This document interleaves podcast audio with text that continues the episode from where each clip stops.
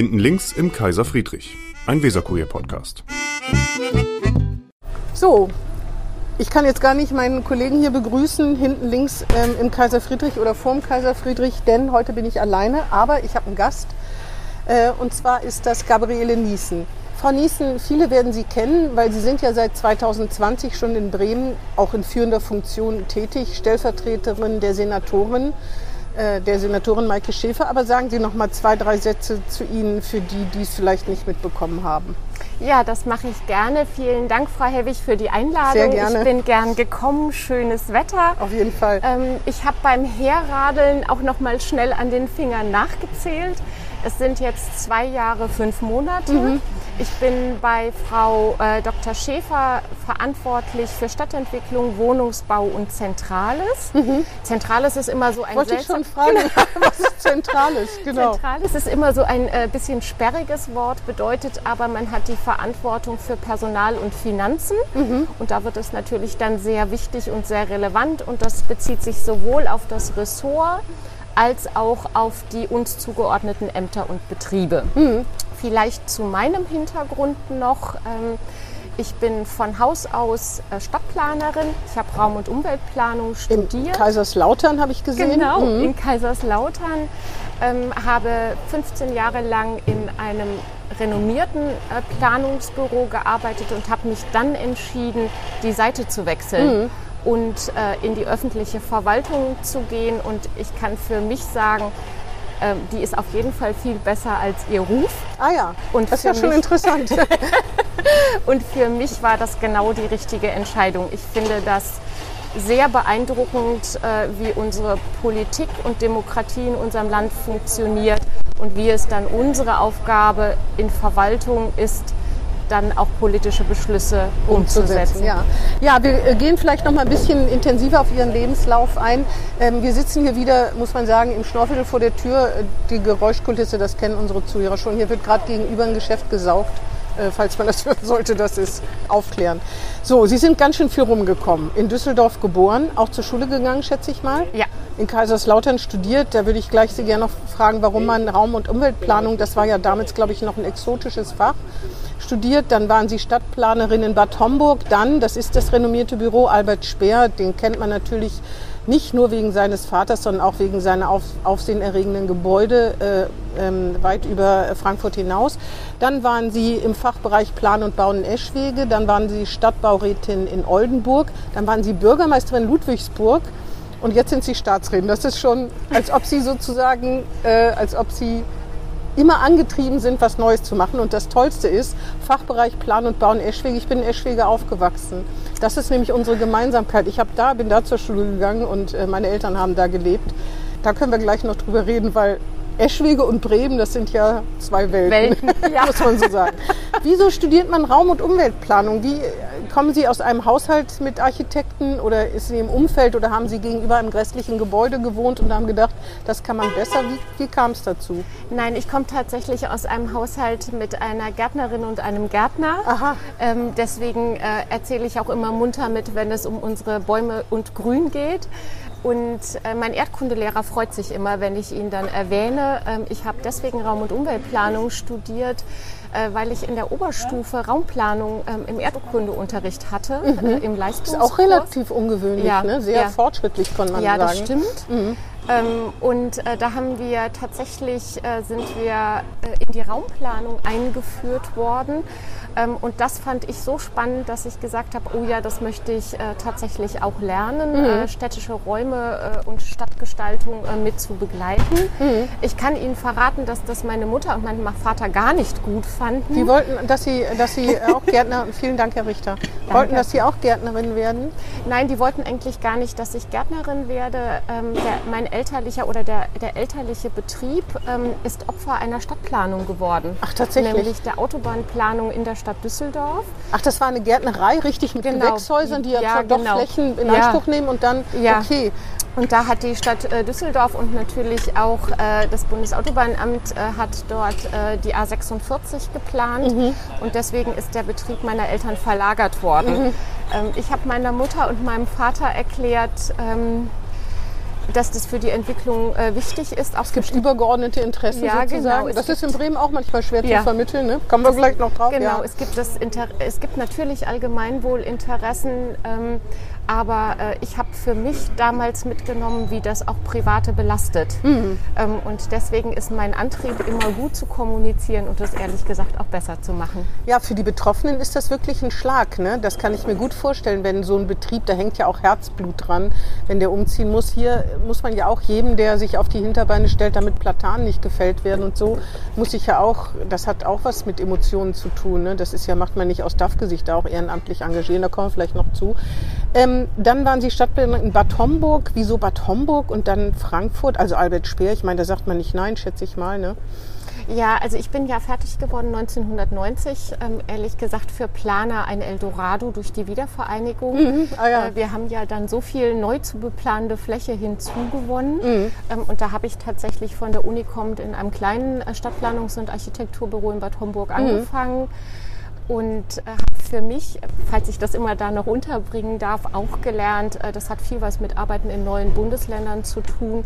Auch da ist man gehalten, gewissenhaft mit Planung umzugehen mhm. und nicht äh, blühende Landschaften zu versprechen, mhm. sondern tatsächlich auch darauf zu achten, dass das, ähm, was man plant, auch den Bedarfen mhm. entspricht. Landschaften ist vielleicht schon genug erstmal. Wenn es wirklich Landschaften auch sind. Ne? Ja, also es ging natürlich äh, in den neuen Bundesländern viel darum, wie kann ich Gewerbegebiete, Wohngebiete äh, erschließen. Und ich bin auch Jahre später ähm, durch Gewerbegebiete äh, gefahren, die wir in einem Kreisentwicklungskonzept ja, ja. geplant haben, die aus Straßen und Straßenlaternen bestanden und nicht aus Betrieben, die sich dort angesiedelt haben. Hm. Deswegen muss man gewissenhaft ja, mit Planung umgehen. Und dann bin ich von meinem Professor, Herrn Speer, angesprochen worden, ob ich Ach, mir das nicht, war Ihr Professor? Ja, genau, an der Uni. Mhm. Und äh, er hat mich gefragt, ob ich mir nicht vorstellen könnte, in seinem Büro zu arbeiten. Und Sie sind ja gut unterrichtet. Vielen Dank äh, dafür. Und da bin ich dann auch 15 Jahre geblieben. Hm, ja.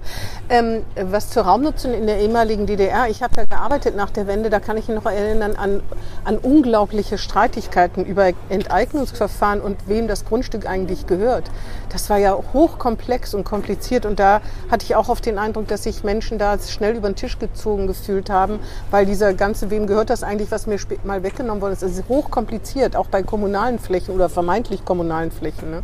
Das ist mir in den Anfängen, äh, das stimmt, äh, das ist ja auch so gewesen und das kann man ja allenthalben nachlesen. Das ist mir nicht so viel begegnet. Ah, Wir ja. haben viel mhm. in der Sanierung und in der Dorferneuerung gearbeitet. Also, in dem Büro, ich, dem, in dem ich damals war, da haben natürlich Eigentumsverhältnisse auch immer noch eine Rolle mhm. gespielt. Mhm. Aber das ist der Unterschied zwischen ähm, was macht eigentlich das beauftragte Planungsbüro und was macht die Kommune. Mhm. Und da ist es natürlich auch Part der Kommune, äh, auf die Eigentumsverhältnisse und die Klärung derselben zu achten. Mhm. Ich kann mich halt nur daran erinnern, dass das ein großes Thema war auch also wenn gerade wenn Sachen verkauft worden sind, lukrativ oder so, dass, ja. äh, dass das wirklich auch in der Seele der Menschen, die da gelebt haben, auch wirklich äh, denen, die geschmerzt haben.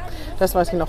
So, dann kommen wir, dann sind Sie von Frankfurt nach Eschwege. Ich meine Hessen klar, aber erstmal Südhessen und Nordhessen. Das ist ja wie Bremerhaven und Bremen so ein bisschen. Ne? Die Nordhessen fühlen sich ständig, äh, ständig vernachlässigt, strukturarme Gegend, Kassel viele Arbeitslose, ist ja auch vielleicht nicht so wie in Bremerhaven, aber schon im Vergleich zu Südhessen, dieser Boomregion ein großer Unterschied. Was hat Sie denn nach Eschwege verschlagen? Ja, nach Eschwege hat mich verschlagen und ich freue mich, dass Sie da Ihre Wurzeln haben. Ähm, nach Eschwege hat mich verschlagen der Schritt von der Privatwirtschaft in die öffentliche Verwaltung.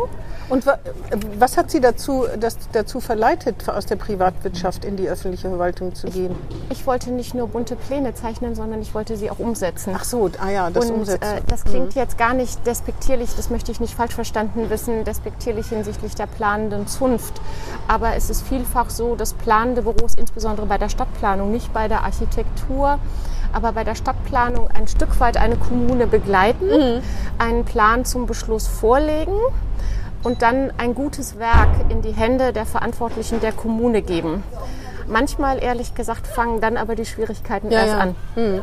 Und das wollte ich, äh, ich wollte nicht nur gute Ideen entwickeln, sondern ich wollte sie auch umsetzen und ich wollte lernen. Ähm, was damit verbunden ist in der Kommunikation und in der Auseinandersetzung. Und deswegen ja. habe ich den Schritt in die Kommune gewagt.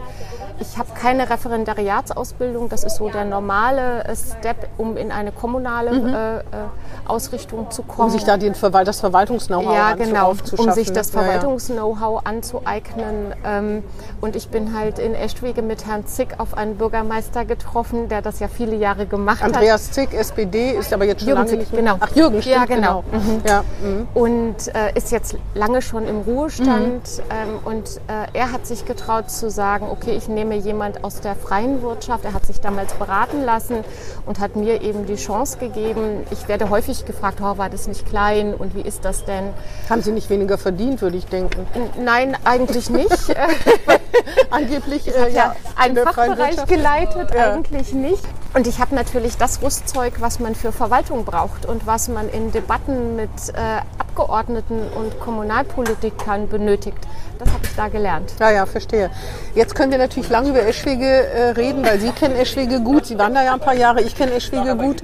Ähm, ich weiß gar nicht, waren Sie in letzter Zeit mal wieder da und haben gesehen, dass aus dem Schlosshotel das Kreishaus wird und diese riesige Baustelle da ja, an der Ecke? Ich war äh, tatsächlich Anfang Mai da. Ach, lustig. Äh, ich habe mich äh, dort ähm, mit, äh, mit, meinem, mit meiner Coacherin getroffen. Mhm. Die kommt nämlich äh, aus äh, der Nähe von Eschwege und dann habe ich gesagt, ach, das ist doch ganz praktisch, wir treffen uns ja. in Eschwege. Äh, es hat mich sehr gerührt. Also ich bin ja sehr stolz immer noch auf den Stadtbahnhof. Ähm, der ist wirklich toll, ja, da ich genau. da ja genau. immer anlande, wenn ich nach Eschwege fahre. Ich fahre da häufig hin. Ja, der ist wirklich, der ist wirklich, der funktioniert auch sehr gut, ne? mit dem Kaffee gut. und so. Ja, und ja. Äh, das ist eines meiner Projekte. Ich bin sehr oh, stolz oh, auf die Stadthalle. Ja, herzlichen vielen Dank, kann ich da nur sagen. die Stadthalle stimmt, ja. ja.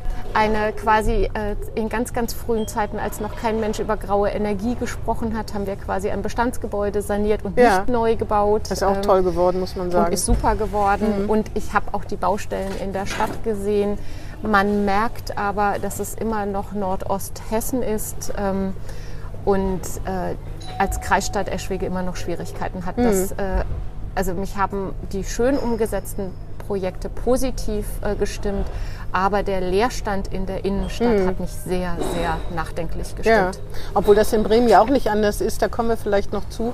Auf jeden Fall, äh, das ist ja interessant, dass Sie das umgesetzt haben. Und äh, wie gesagt, das Kreishaus, das ist können wir ja kurz aufklären. Also Eschwege ist eine Kleinstadt in Nordhessen mit ungefähr 27 oder 25.000 Einwohnern. Ja. Hat natürlich Wende eine Blütezeit gehabt, aber es hat sich sehr schnell geändert, äh, je weiter sich der Osten sozusagen entwickelt hat. Früheres Zonenrandgebiet. Also ich bin aufgewachsen mit, die, die Verwandten aus dem Ruhrpott kommen an und die fahren zur Grenze und die gucken und ja. staunen, dass da auch Trecker durch die Gegend fahren, so ungefähr. Ne? Man also, guckt bei Pfaffschwende und Keller über die Grenze. genau, ja genau. Also das ist man, das hat man, wenn man da äh, groß geworden ist, hat man das sozusagen.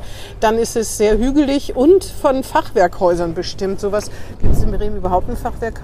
Ich wüsste, im Schnorr, ne? Ja, so, das ja, hier stimmt, ist ja auch eins. Ja. Deswegen musste ich gerade mal hochgucken. Ja, das stimmt, das absolut. Ist ja auch da eins, ist es einem nicht so ähm, präsent, weil ja. äh, Bremen, Nordhessen ist ja Fachwerk, äh, Fachwerkhaus dominiert. Also äh, Eschwege hat äh, 1000 Fachwerkhäuser, äh, ist ah, ja. als Fachwerkstadt bekannt. Ähm, äh, das macht den, den Charme aus und ist vielfach, äh, wenn es um Denkmalschutztagungen geht, geht es natürlich auch um die Bewahrung des Fachwerks mhm. Ähm, und ist das, ich würde sagen, äh, touristische Magnet, das natürlich den Besuch der Stadt ausmacht, neben einem Werratalsee. ja, ähm, das stimmt. Und natürlich dem Meißner, weil die Landschaft in der, im Mittelgebirge ist sehr, sehr toll. Ja, das stimmt. Und die Leute stehen immer staunend vor, vor Fachwerkhäusern, wo die Balken ganz schräg sind sind und ja. trotzdem man sich gar nicht vorstellen kann, dass die Wohnung dahinter gerade Flächen hat. Ja. Also das zum Beispiel, da gibt es ja. ja. wirklich kuriose Gebäude in der Innenstadt. Gut, wollen wir jetzt die Bremer nicht so viel bei Eschwege, aber ein Besuch ist es wert, kann man so sagen. Ne? Haben wir ein bisschen sucht, Werbung gemacht. Auf jeden Fall. Das kann Eschwege ja auch vertragen. ne? Ähm, die, ähm, dann waren Sie Stadtbaurätin in Oldenburg, deswegen wohnen Sie auch in Oldenburg. Ist, gereicht Ihnen das nicht zum Nachteil, als Bremer Repräsentantin Steuern in Niedersachsen zu zahlen? Also das ist natürlich ein, äh, ein, auch ein Thema gewesen, als ich begonnen habe. Ähm, Residenzpflicht gibt es Nein, Residenzpflicht gibt es äh, für Staatsrätinnen nicht, mhm. ähm, selbstverständlich. Und äh, das hat auch was mit meiner Überzeugung zu tun.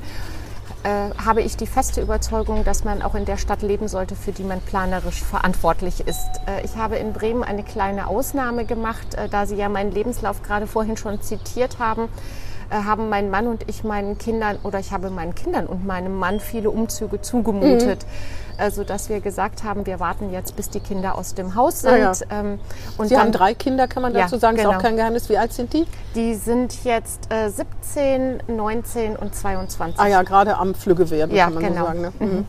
Und zwei sind schon aus dem Haus. Äh, äh, die dritte äh, ist, kommt jetzt in die zwölfte Klasse ah, ja. und mhm. äh, da musste ich einmal dann doch ein bisschen Obacht äh, auf die Familie geben. Ja, und äh, nicht den, äh, meiner Familie wieder einen Umzug zumuten. Ist ja fast wie beim Di Diplomaten, auch wenn es innerhalb eines, eines Landes ist. Dann Bürgermeisterin Ludwigsburg. Das, das war ja ein ganz plötzlich dann noch ein Schritt. Ich meine, gestalten kann man da, aber wie, wie kam es dazu? Sie sind parteilos, muss man sagen, ne? Ja, ich bin parteilos. Äh, es ist kein Geheimnis, äh, dass der Oberbürgermeister in Oldenburg mich nicht zur Wiederwahl vorgeschlagen mhm. hat. Ähm, das wusste ich zum Beispiel nicht. Okay, nein. Aber ist ja auch nicht schlimm. Nein, genau. Er hat mich nicht zur Wiederwahl vorgeschlagen. Das kommt vor. Mhm. Ähm, seitdem kenne ich auch die niedersächsische, niedersächsische Kommunalverfassung besser äh, und den Paragraphen, in dem das steht. Ja. Äh, das kommt vor. Ähm, das, das hatten Sie sich vorher aber nicht mit beschäftigt, oder? Also ich habe hab unter einem anderen Oberbürgermeister angefangen. Ach ja, aber das ist ähm, natürlich genau, auch schwierig. Genau, ich habe unter Herrn Schwandner ja. angefangen. Mhm. Ähm, dann äh, ist Herr Krugmann äh, Oberbürgermeister geworden. Ähm, und äh, wenn es unterschiedliche äh, Auffassungen ja, gibt, ähm, ist das so, äh, dass äh, dann der Hauptverwaltungsbeamte in Niedersachsen ähm, den Dezernenten entweder zur Wiederwahl vorschlagen kann oder mhm. auch nicht. Mhm. Und das hat, hat er sich entschieden, dieses nicht zu tun. Das muss man jetzt nicht jeden Tag haben, kann ich nee, Ihnen kann sagen. Ich äh, das belastet. Obwohl in Oldenburg gibt es auch inzwischen Leerstand, ne? die hochgepriesene Einkaufsstadt, wo die Bremer angeblich immer hinfahren. Ja. Also als ich das letzte Mal da war, hat man da auch gesehen, dass, es, dass die Innenstadt kleinere Schwierigkeiten zumindest Ja, hat. kleinere, nicht so viele wie hier, glaube ich. Ähm, aber er hat sich dann entschieden, einen, einen anderen Weg zu gehen und äh, so ist man auf mich aufmerksam geworden und so bin ich Bürgermeisterin in Ludwigsburg geworden. Ah ja, und war das was für Sie? Ja, das das war toll. Ja? Weil man da die Macht hat? Nein, man muss das ja sehen, dass das in Baden-Württemberg anders ist als in Bremen ähm, oder auch in Niedersachsen. Äh, in äh, Baden-Württemberg sind die Dezernenten gleichzeitig Bürgermeister. Mhm. Das ist ja bei uns nicht so. Äh, da muss man auch immer die jeweilige Landesverfassung verstehen. Äh, deswegen war ich da Bürgermeisterin und Dezernentin in einem und ich war wiederum ähm, für Stadtentwicklung verantwortlich und für das Thema Klima und das hat mir viel Freude bereitet. Und da wäre ich auch noch, ähm, hätte nicht äh, Frau Schäfer das Gespräch mit mir gesucht. Ah ja, verstehe. Das hat Sie tatsächlich mehr gereizt, weil Sie auch in Oldenburg noch gewohnt haben, schätze ich mal, ne? Das hat mich aus unterschiedlichen mhm. Gründen gereizt. Ähm, ich fand spannend, in einer Rot- und ich finde es immer noch spannend, äh, in einer rot-grün-roten Landesregierung zu arbeiten. Mhm. Ich äh, finde. Äh, spannend kann man natürlich jetzt so oder so auslegen. Ne? Die einen ja. sagen, es gibt ganz schön viele Reibereien, aber es kann ja auch spannend sein. Äh, ja, aber das hat natürlich, ähm, zu dem Zeitpunkt habe ich mir ja die Koalitionsvereinbarung ja, angesehen mit guten, mit guten Zielen. Gab es auch kein Corona? Da gab es noch kein Corona, mhm. das gab es unmittelbar vier Wochen nach ja, meinem genau. Amtsantritt. Ja. Und äh, ich habe ähm, eine, im Gespräch mit Frau Schäfer festgestellt, dass ich mir das in der Zusammen wir haben gegenseitig festgestellt, dass wir uns das in der Zusammenarbeit mhm. hervorragend vorstellen können. Und ähm, deswegen habe ich mich dafür entschieden und ich kann Ihnen sagen, Frau Helwig, noch keine Minute bereut. Nee, obwohl man muss starke Nerven haben hier. Ne? Alle meckern immer nur und hoffen auf Wunder.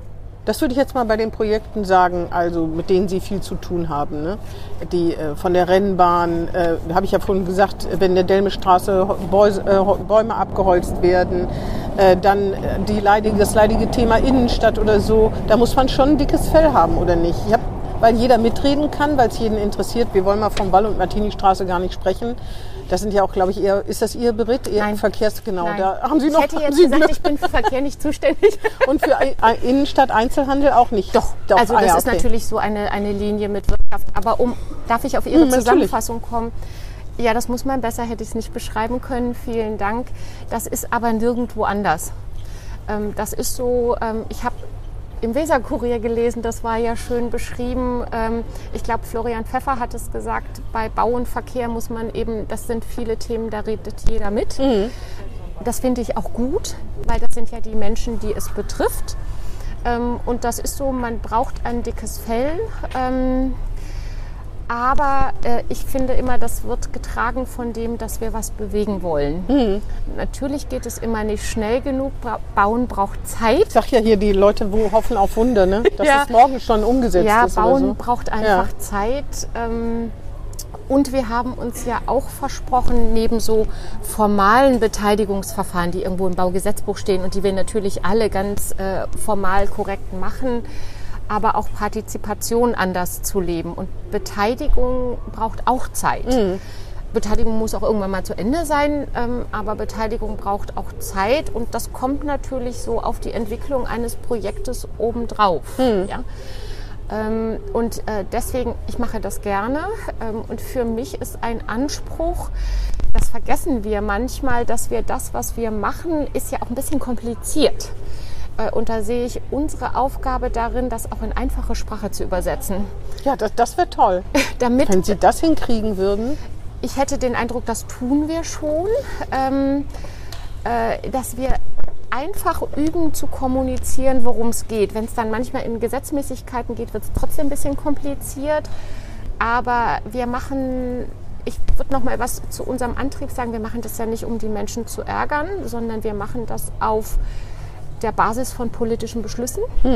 Wir machen das auf der Basis einer Koalitionsvereinbarung und einer Koalition, die sich Ziele gesetzt Und hat. eines gewählten Parlaments. Ne? Das darf man nicht vergessen. Da haben Sie recht. Die da sitzen, die wurden Ja. gewählt und deswegen haben sie auch das Recht, für diese Stadt Entscheidungen zu treffen. ne? Genau, das sind die demokratisch gewählten Genau. Vertreter.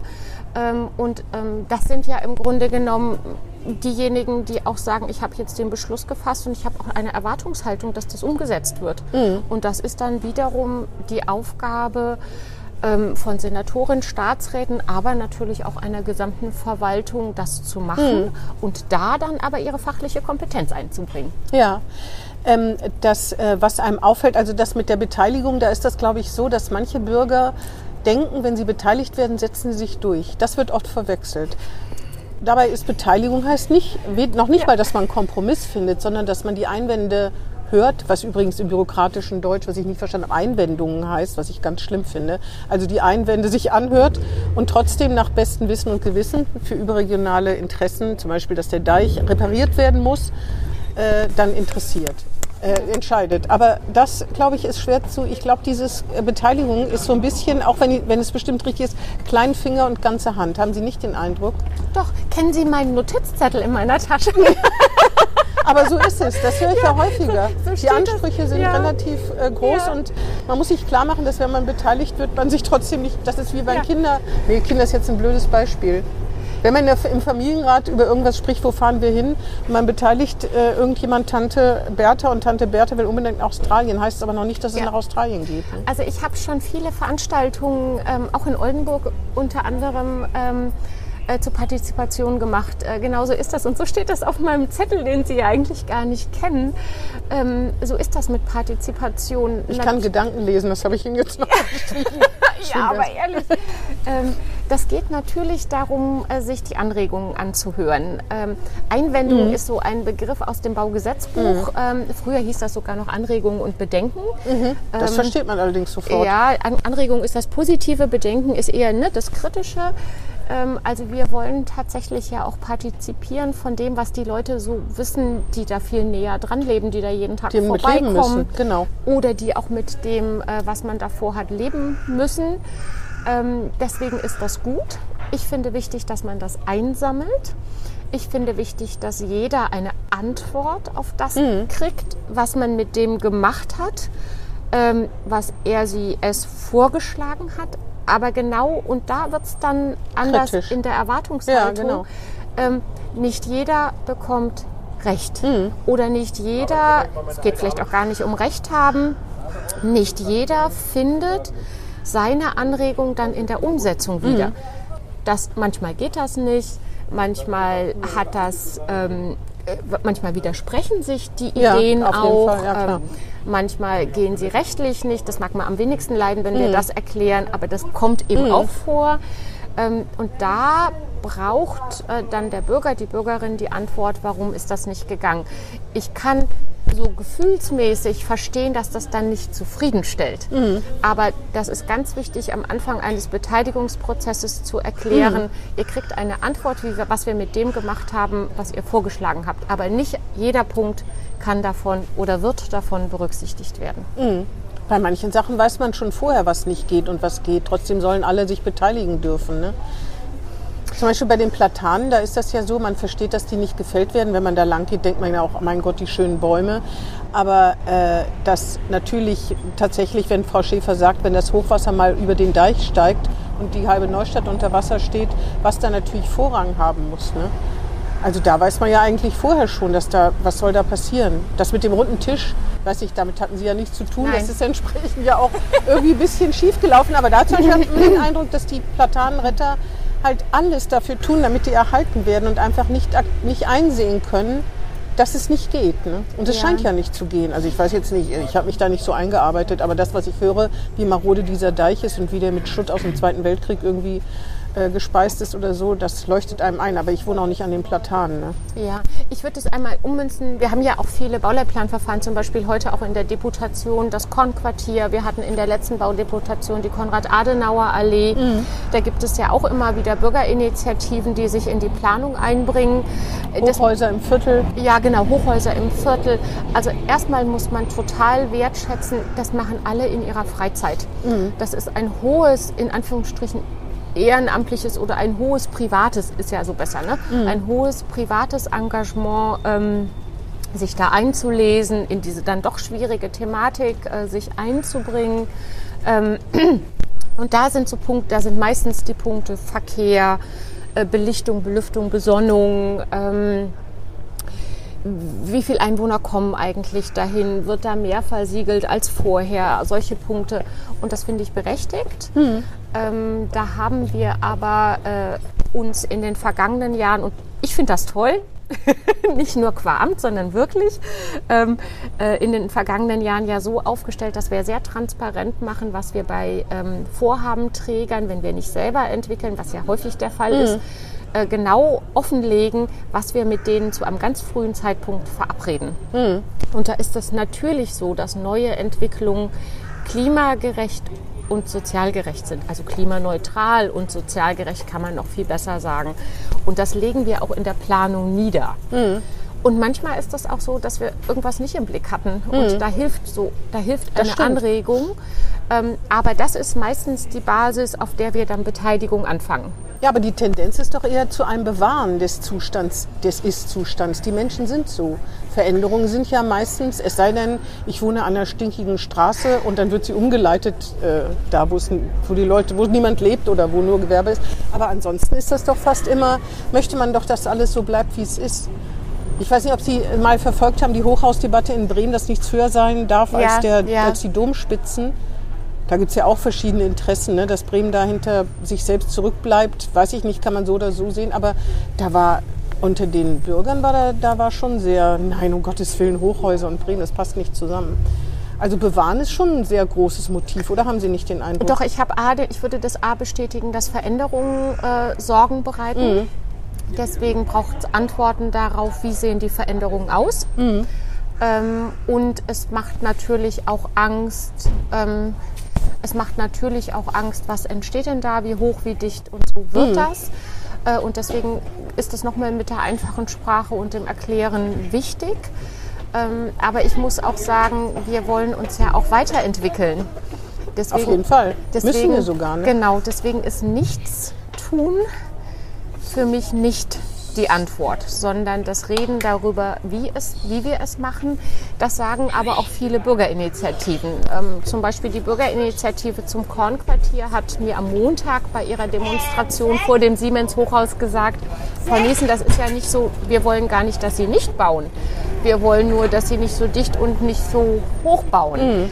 Ähm, das kann ich verstehen, aber das hat dann wieder auch in, einer, in einem verlängerten Arm natürlich mit äh, der, der städtebaulichen Umgebung etwas zu tun. Und damit, dass wir 10.000 Wohnungen schaffen wollen bis Dass Ende wir- der ja. Legislaturperiode. Und das auch ähm, dann, äh, auch das finde ich, äh, müssen wir ja an einem Ende auch mit betrachten. Es muss irgendwie auch wirtschaftlich sein. Ähm, und äh, das Gesamtkonglomerat führt dazu, dass wir Vorschläge unterbreiten. Genau.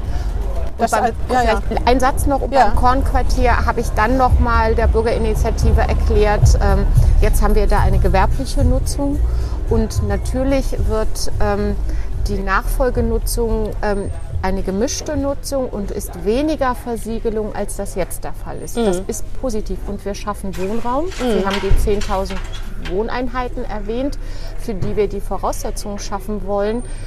Und mich schmerzt immer so ein bisschen, dass die Menschen, die eigentlich Wohnraum suchen, die sind ja so eine anonyme Masse. Mhm die, die, können sich nicht nee, zu einer können sich Initiative Ja, vor allem können sie sich nicht zusammensitzen und sagen, was ja. das heißt, wenn man mit fünf Kindern in drei Räumen leben ja. muss oder so. Ne? Ja, und das, mm. für die sehen wir uns eben auch verantwortlich. Mm. Ja, auf jeden Fall.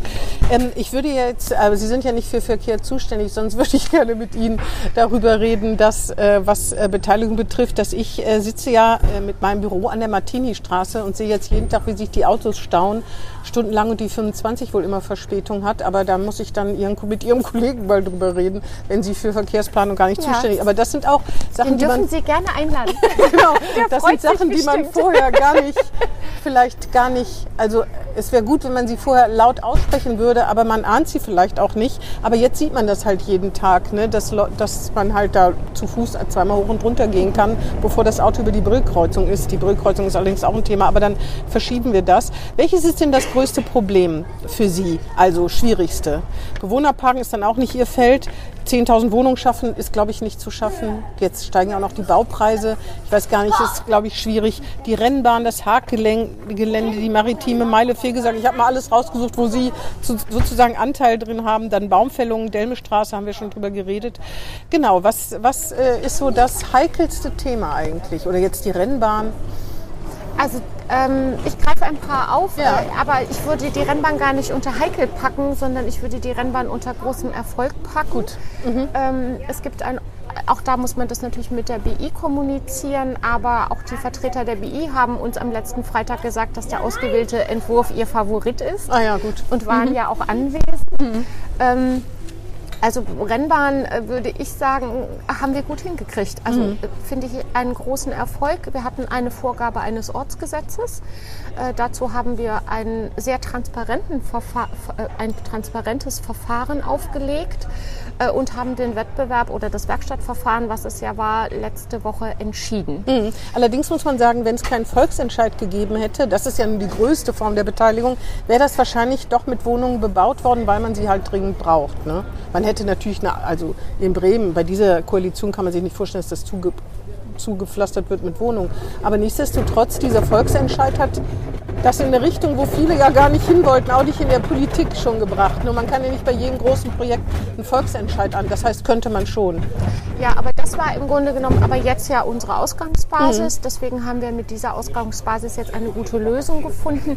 Vielleicht, ich komme auf die anderen Beispiele gleich noch zu. Äh, kurz zur Rennbahn. Ähm, da war der Volksentscheid die Grundlage. Ähm, da haben wir jetzt eine gute Lösung gefunden und äh, da würde ich eher das, das Werkstattverfahren rauspicken.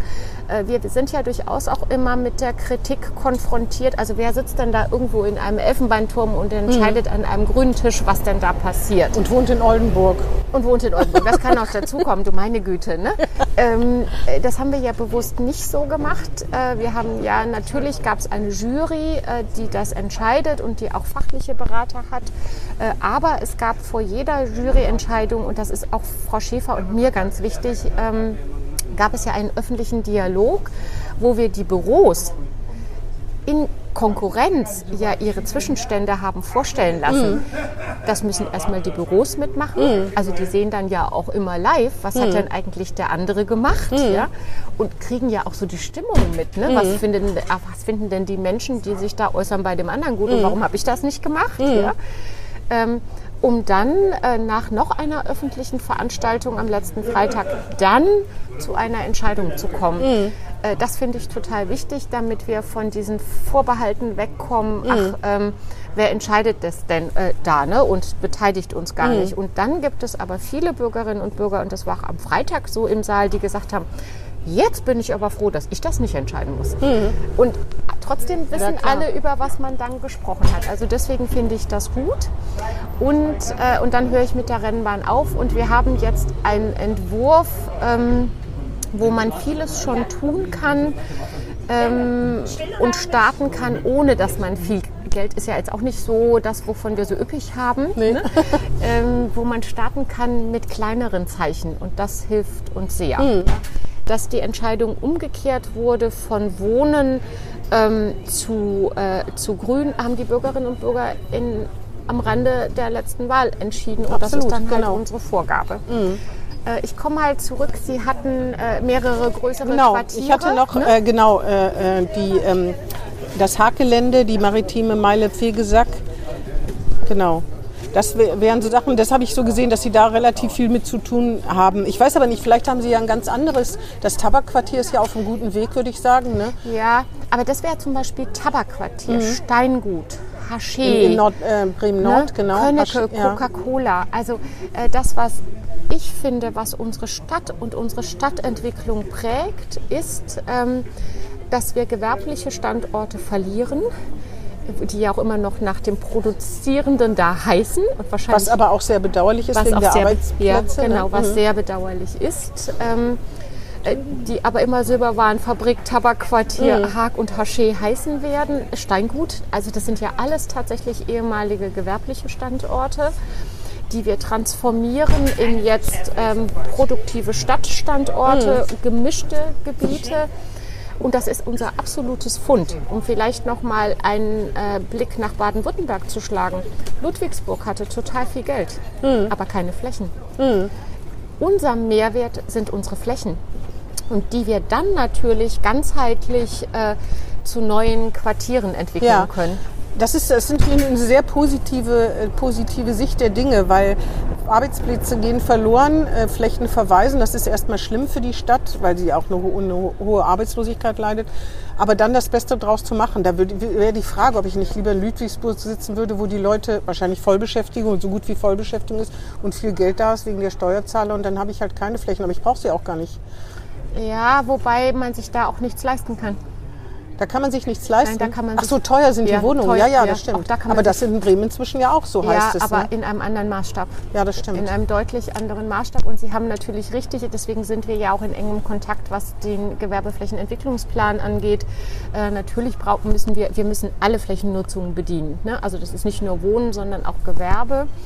Ähm, Und deswegen gibt es da ja eine enge Zusammenarbeit. Aber wenn die Produktion aufgegeben ist, Hm. ist es natürlich immer viel besser im Rahmen äh, der Innenentwicklung, diese Standorte zu entwickeln, anstatt äh, in den Außenbereich zu, geben, zu gehen, von dem wir ja in unserem Land ehrlich gesagt auch nicht so viel haben. Nee, das stimmt.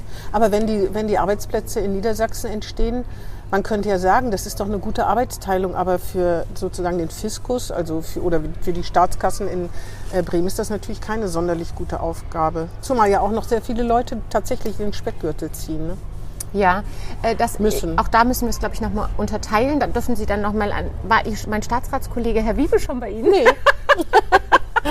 Das ist, da ist es ja mit den Arbeitsplätzen gut aufgehoben.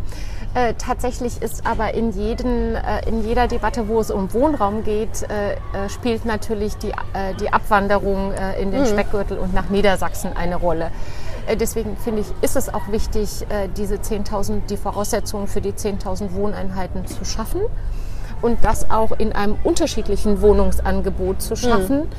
Trotzdem ist es aber so im Vergleich zum Speckgürtel, dass wir nur so wenig Fläche zur Verfügung haben, dass wir nicht die reinen Einfamilienhausgebiete ausweisen können, wie Nee, das das, jetzt natürlich der ländliche Raum macht. Obwohl die ja auch anfangen, sozusagen das zurückzudrehen. Ne? Das Beste wäre natürlich, man würde den Speckgürtel einfach nach Bremen eingemeinden. Ja, wem soll ich das vorschlagen? Sie haben eher Kontakte in diese Richtung als ich. Und dafür vielleicht Bremerhaven, obwohl das würde mir ja am Herzen wehtun. Mit Bremerhaven haben Sie mit Bremerhaven eigentlich auch viel zu tun. Die sind ja die selbstständigste Kommune der Welt sozusagen. Ja, ich habe natürlich insofern mit Bremerhaven zu tun, ähm, dass äh, in, in unserem Haus ja auch viele Landesbehörden sind. Also deswegen Land wird ja Bremerhaven immer mitgedacht. Ähm, das ist auch ein Grund gewesen, äh, weshalb ich das sehr spannend gefunden habe, hierher zu kommen. Äh, Sie können sich ja gar nicht vorstellen, wie lange ich äh, in Niedersachsen gebraucht habe, um überhaupt in der Landesregierung mal das Thema äh, Stellplatz, äh, Stellplatzortsgesetz oder Stellplatzverordnung äh, anzusprechen. Ähm, Und hier ist es uns jetzt gelungen, ein Mobilitätsbauortsgesetz auf den Weg zu bringen. Mhm. Ja? Was aber Ähm. auch viel, viel, viel Protest auslöst. Ne? Nö, ich höre keinen. Nee, das vielleicht nicht, aber das Parken in dieser Stadt ist ein Riesenproblem. Das Parken ist ein Problem, aber ein Mobilitätsbauortsgesetz, in dem wir ja regeln wollen, dass bei, das geht für Neubauten. dass da keine Parkplätze mehr sind. Ja, genau. ja aber Dass wir uns auf ein anderes Aber da sind wir schon. Sie sind, genau, Sie sind jetzt bewegen. nicht die Senatorin, aber da wird es ja schon kritisch, weil Menschen halt, manche Menschen das Auto tatsächlich brauchen. Stellen Sie sich vor, ich säße Ihnen gegenüber und wäre 85. Meine einzige Freiheit wäre tatsächlich noch mit meinem kleinen Smart irgendwo hinzufahren, weil ich das nicht mehr zu Fuß erledigen kann. Und dann sagen Sie mir, gut, bei diesem Wohngebäude gibt es aber nur zwei, was habe ich neulich gelesen, zwei Stellplätze für 52 Parteien und dann würde ich aber wirklich traurig sein und würde ich auch in Speckgürtel ziehen. Ähm, ich glaube, Sie zitieren nicht aus den Regularien des Mobilitätsbauortsgesetzes. Nee, würden, werden da Senioren, kriegen die extra Parkplätze? Also das ist ja so geregelt, äh, dass wir vielleicht ganz kurz, um die Systematik zu erklären, äh, beim Mobilitätsbauortsgesetz haben wir uns die Stadt und ihre, ihre Strukturen sehr genau angesehen. Hier in der Innenstadt ist das äh, Kriege ich keinen Parkplatz. Genau, und da ist es auch schwierig, ähm, Parallelstellplätze zu schaffen. Da wollen wir lieber auf andere Mobilitätsarten wechseln, weil das hier auch gut äh, ÖV erschlossen ist. Dann gibt es einen erweiterten Bereich, eine Zone 2 wo das, sagen wir, in einem, in einem anderen Verhältnis ist, wo aber auch mehr Mobilitätsmanagement statt nachgewiesene Stellplätze äh, gefordert wird. Und dann gibt es einen ganz großen Rest, Rest Bremen, äh, wo natürlich äh, auch Stellplätze nachgewiesen werden sollen und auch nachgewiesen werden müssen. Immer Ja. nach Stellplatz. Ja, aber das ist schon, das ist, finde ich, schon so eine, so eine Methode, die Menschen zu erziehen. Und das äh, mir zum Beispiel persönlich, ich finde das auch extrem anstrengend, weil es gibt nun mal, man, es gibt ja viele Beispiele, wo man ohne Auto wirklich, zum Beispiel, Sie sind ja selber Mutter, wenn Sie drei Kinder haben, der eine muss zum Reiten, der eine muss zum Fechten und der andere, das mit dem Fahrrad zu machen, wo auch Kinder ab acht vielleicht gar nicht mehr reinpassen, jedenfalls nicht zu dritt, dann sind sie aber ganz schön fit. Dann haben sie zumindest sind sie auch nicht Vollzeit beschäftigt, weil sie werden ihr Kind nicht vom Reiten, das andere zum Fußball und das dritte zum Geigenunterricht chauffieren. Und da denke ich oft, dass da doch so eine Praxisferne ist. Oder dass diese Menschen, wo sie sagen, die können auch keine BI bilden, eben auch keine bilden, nämlich die Eltern, die Chauffeure ihrer Kinder mit interessanten Hobbys sind sozusagen. Ne? Okay, ich mache mal einen kleinen Exkurs in meine Familie. Ja, Äh, die fahren alle Fahrrad. Äh, die Ja. sind nicht mit dem Auto gebracht worden. Äh, das ist natürlich in Oldenburg in einer Stadt der kurzen Wege. Das haben wir hier aber stadtteilbezogen ehrlich gesagt auch. Äh, in einer Stadt der kurzen Wege kann man das alles mit dem Fahrrad zurücklegen. Ähm, wenn, Wenn Sie die die, jetzt zum, wenn Sie die jetzt zum Podcast einladen würden, würden die Ihnen bestätigen, dass Sie leider immer mit dem Fahrrad fahren mussten. das war, das war in Eschwege auch nicht anders. Aber hier im Großstadtverkehr, wenn ich einen Lütten hätte, der sieben Jahre alt ist und soll zum Geigenunterricht, Ja, aber das, viele Dinge sind ja auch quartiersnah. Ich komme noch mal auf Mobilitätsverhalten zurück. Äh, Das, was Sie beschreiben, äh, ist ja, äh, das geben wir vor, wie man sich verhalten soll. Nein, eben nicht, sondern äh, das Mobilitätsbauortsgesetz schafft ja mit der Entstehung der Gebiete die Angebote. Das ist ja der Unterschied. Ja, aber ich muss ja dann Fahrrad fahren oder, oder in ÖPNV umsteigen, wenn ich noch nicht mal einen Ja, Parkplatz und kriege. Sie wissen, ähm, falls Sie äh, unseren, wir haben ja das Mobilitätsbauortsgesetz auch in einer Veranstaltung diskutiert. da war ich leider nicht. Das kann man sich noch angucken. ähm, äh, eine Empfehlung meinerseits. Mhm. Äh, da ist ein Fachexperte gewesen, ähm, der äh, zu Mobilitätsverhalten äh, auch nochmal ausgeführt hat, dass wenn man irgendwo hinzieht und das Angebot da ist, ist das Mobilitätsverhalten ganz anders, Mhm. als wenn man äh, irgendwo hinzieht, sich schon gewöhnt hat Auf jeden Fall. und es dann ändern muss. Und so ist das ja angelegt, dass mit der Entstehung neuer Quartiere das Angebot dann gleich da ist. Okay. Das heißt aber, dass die Menschen, die hier schon lange, dass wir auf die nächste oder übernächste Generation warten, die dann zufrieden sind, weil die anderen sind, schon allein diese Diskussion, das aufgesetzte Parken, sind dann halt unzufrieden. Ne? Sie machen das ja sehr geschickt, mich in die Themen der anderen zu Ja, bringen. das stimmt. Nein, wir, wir, gehen- wir gehen zu dem anderen Thema. Welches ist für Sie das kritisch, also nicht das kritisch, ich will es gar nicht so negativ, aber das, wo Sie sehen, dass da noch sehr viel Überzeugungsarbeit oder dass da noch sehr viel zu tun ist, wo es hakelig ist. Ja, Oder gibt es da gar keins? Das wäre auch gut.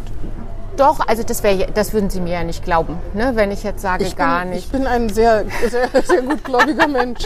Sie sind die Also, Fachfrau, ich bin ja nur Journalistin. Ähm, lassen Sie mich mal überlegen. Ähm, ich ich würde es mal in die heutige Zeit setzen. Äh, was gerade noch schwierig ist, wir haben ja mit ähm, dem Koalitionsvertrag auch den Auftrag gekriegt, einen Bremer Standard zu entwickeln. Äh, das bedeutet, äh, dass wir, äh, um Verlässlichkeit für Investoren äh, zu schaffen, äh, ganz deutlich sagen, was wir bei der Entwicklung von neuen Quartieren erwarten. Also das ist auch sehr in Linie mit, der, mit dem Enquete-Bericht, also wie viel PV auf den Dächern, Dachbegrünung, wie viel Quadratmeter unversiegelte Fläche pro neuem Einwohner. Ähm, äh, welches Mobilitätsmanagement, äh, Sozialquote 30 Prozent. Also da gibt es so einen ganzen Katalog, ähm, den wir erforderlich erachten. Ähm, na- klimaneutrale Baustoffe, recycelfähige Baustoffe, alles Themen, die uns ja sehr intensiv bewegen. Ähm, und diesen Bremer Standard beraten wir gerade ähm, in der Koalition und auch mit äh, den anderen Fraktionen und mit äh, den weiteren Fraktionen der Bürgerschaft. Das stößt auf viel Zustimmung, eben weil es auch die äh, Maximen des Enquete-Berichtes aufnimmt. Aber Man findet keine Investoren mehr. Und jetzt fällt der Bremer Standard in eine schlechte Zeit. Ja, genau, das habe ich mir schon gedacht, Ja, weil die, das ist genau. wirklich viel verlangt, also von den Ja. Investoren. Wahrscheinlich auch, jetzt mal ganz überspitzt, äh, kapitalismuskritisch zu sagen, weil die Gewinne dann vielleicht anders sind, weil man mehr, in, mehr tatsächlich sozusagen für Bremen investieren muss. Ist jetzt gar nicht, ich habe gar nichts gegen Ja. äh, Gewinne und auch nichts gegen Investoren, aber ich kann mir vorstellen, dass die dann woanders bauen. Ja, und also äh, jetzt, er fällt jetzt einfach in eine schlechte Zeit. Ich würde Ach, Sie meinen nicht grundsätzlich ist das schwierig, sondern nur jetzt? Jetzt, also Ah, ja. jetzt ist es natürlich schwierig durch den Ukraine-Krieg. Ähm, äh, ich finde immer wichtig, also insbesondere die energetischen Belange. Äh, da würde ich jetzt nach der Situation, die wir haben, aktuell und wahrscheinlich heute noch verschärft, ähm, äh, energetisch ist es total wichtig, äh, mit den Lösungen von übermorgen und überübermorgen zu antworten und nicht mit denen von gestern, damit wir uns nicht mehr in diese Abhängigkeit begegnen, äh, begeben. Äh, Trotzdem müssen das, muss das Technik umsetzen können, das ist ja da, muss, müssen das Investoren und Bauherren umsetzen können, die sind auch bereit, das zu tun.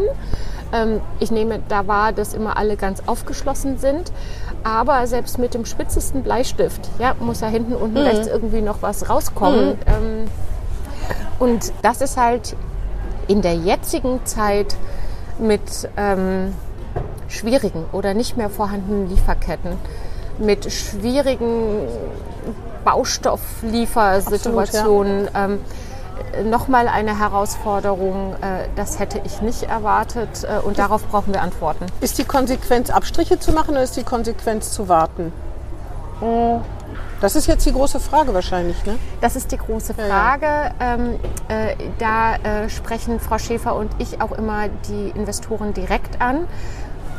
Die haben viel mehr Expertise da, weil die fragen ja die Preise am Markt ab. Äh, viele sagen, warten macht es auch nicht besser, weil warten macht es ehrlich gesagt mit jedem Tag noch, Mhm. Noch teurer. teurer. Mhm. Ähm, und es hängt ein bisschen, das ist so eine Juristenantwort, ne? aber es hängt ein bisschen davon ab, wo sich das Verfahren befindet. Mhm. Also wenn da jemand noch ganz vorne im Bauleitplanverfahren ist und hat seine Produkte noch nicht bestellt, hat er es jetzt vielleicht nicht mehr ganz so eilig. Ja? Ähm, aber wenn jemand schon äh, in den Gewerken weit vorangeschritten ist, dann hilft jetzt Warten ehrlich gesagt auch nicht oder Baustelle einstellen und solche Sachen.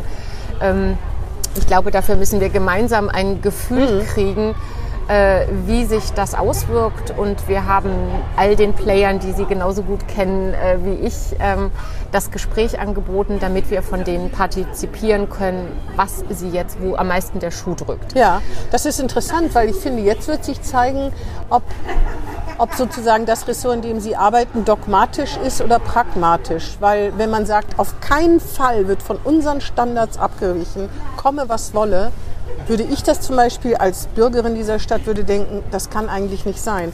Also das finde ich eine ganz interessante Frage. Ne? Ja, und sie ist aber natürlich im Ursprung damit verbunden, ähm, was Sie jetzt schon implizieren, verteuern die Standards das Bauen. Ja. Das ist, genau, das ist aber, das sehen wir gar nicht so. Oder Sie machen es halt aufwendiger in irgendeiner Form. Es muss gar nicht finanziell sein.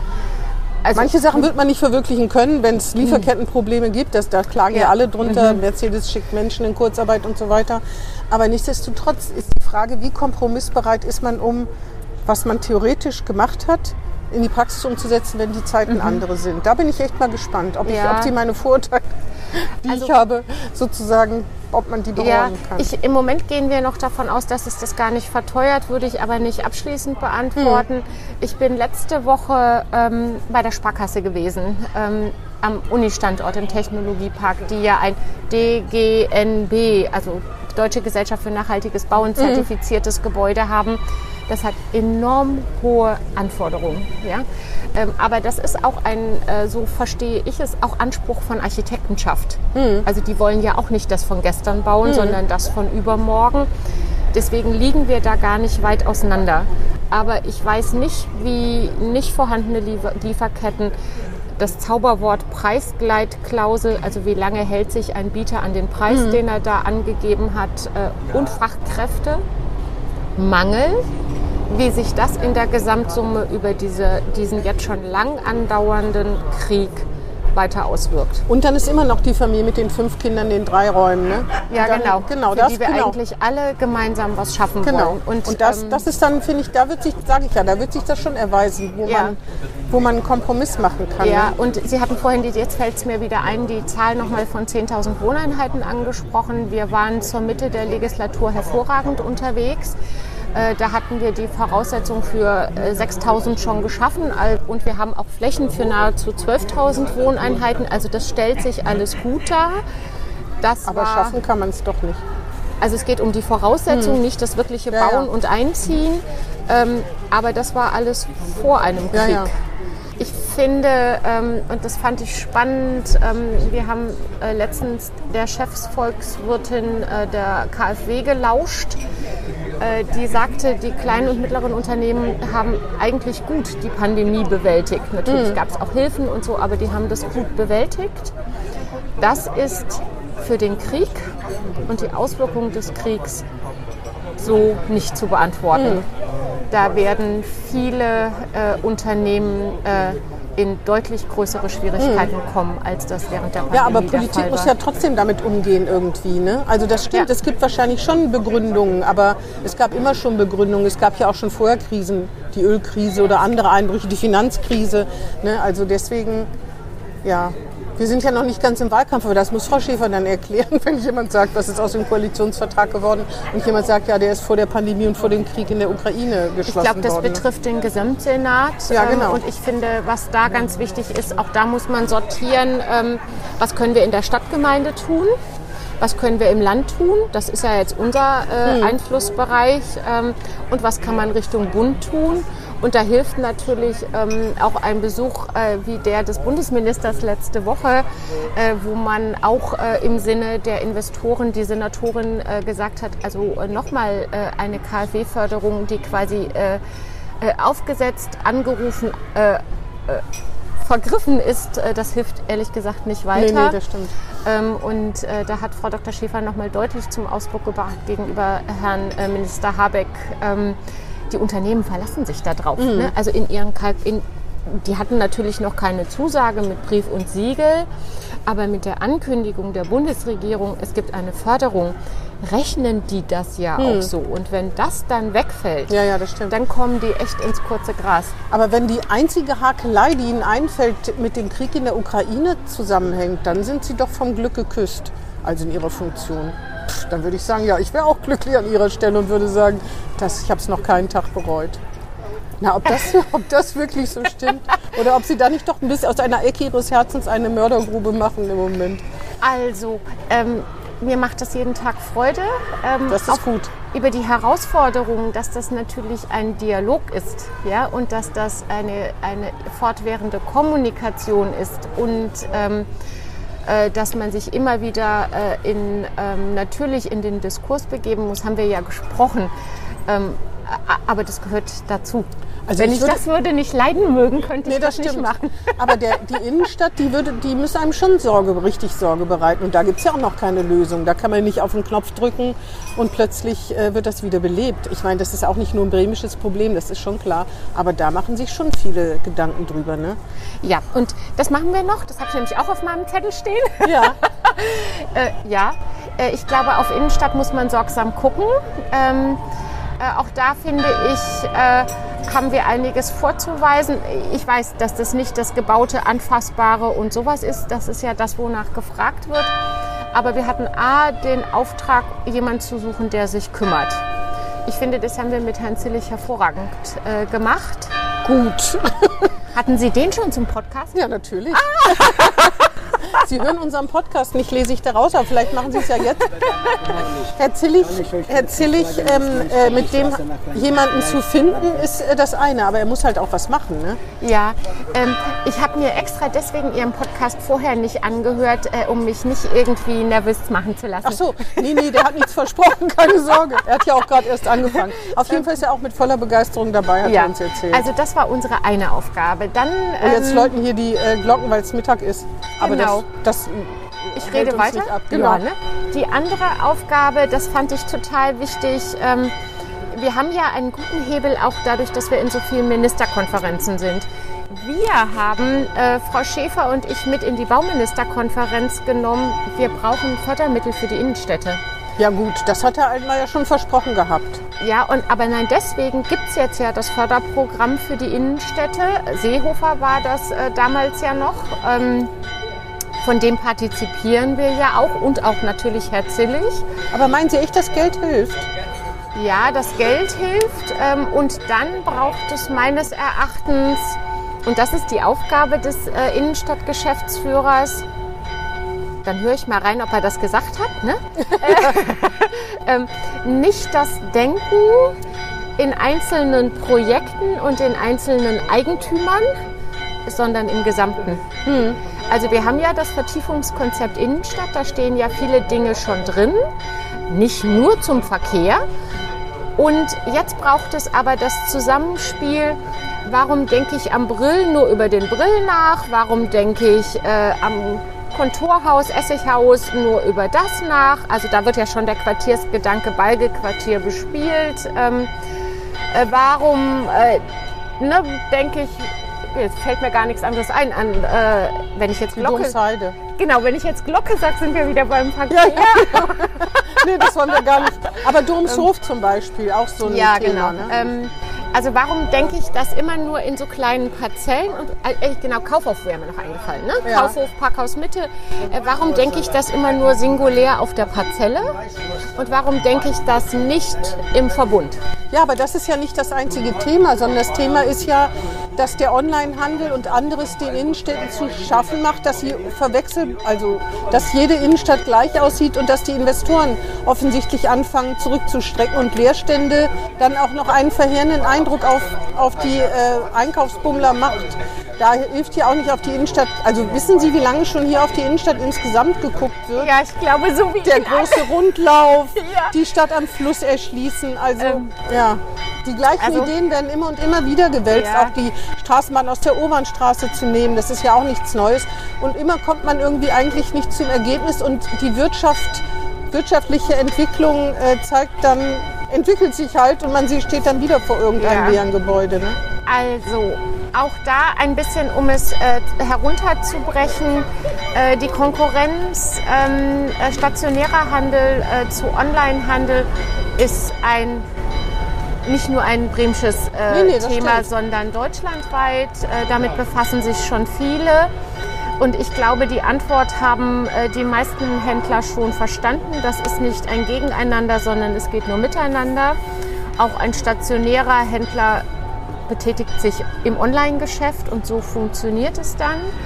Ähm, das ist für mich äh, das eine Thema. Ähm, Leerstände spielen natürlich immer eine Rolle. Äh, Sie haben auch ähm, äh, das äh, Franchise-Thema angesprochen. Warum sieht eigentlich jede zentrale äh, Einkaufsstraße gleich aus? Ähm, auch das sind äh, natürlich nationale und manchmal sogar internationale Themen, äh, wo äh, dann äh, der Kollege von Wirtschaft auch mal Antworten geben kann. Ähm, ich finde, das äh, bewältigen, wir machen uns manchmal auch ein bisschen klein. Ne? Ich will das Problem nicht kleinreden.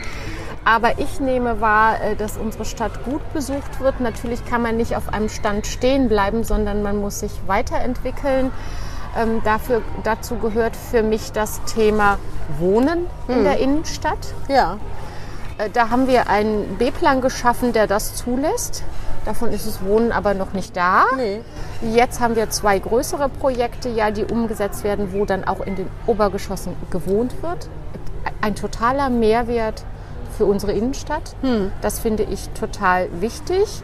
Und jetzt müssen wir gucken, dass wir diese großen Immobilien, das ist natürlich die Sparkasse, das ist natürlich ein Konglom Konglomerat, ähm, Kaufhof und Parkhaus Mitte, äh, dass wir dazu gemeinsam Antworten entwickeln. Ja, aber da wird ja schon lange nach Antworten gesucht.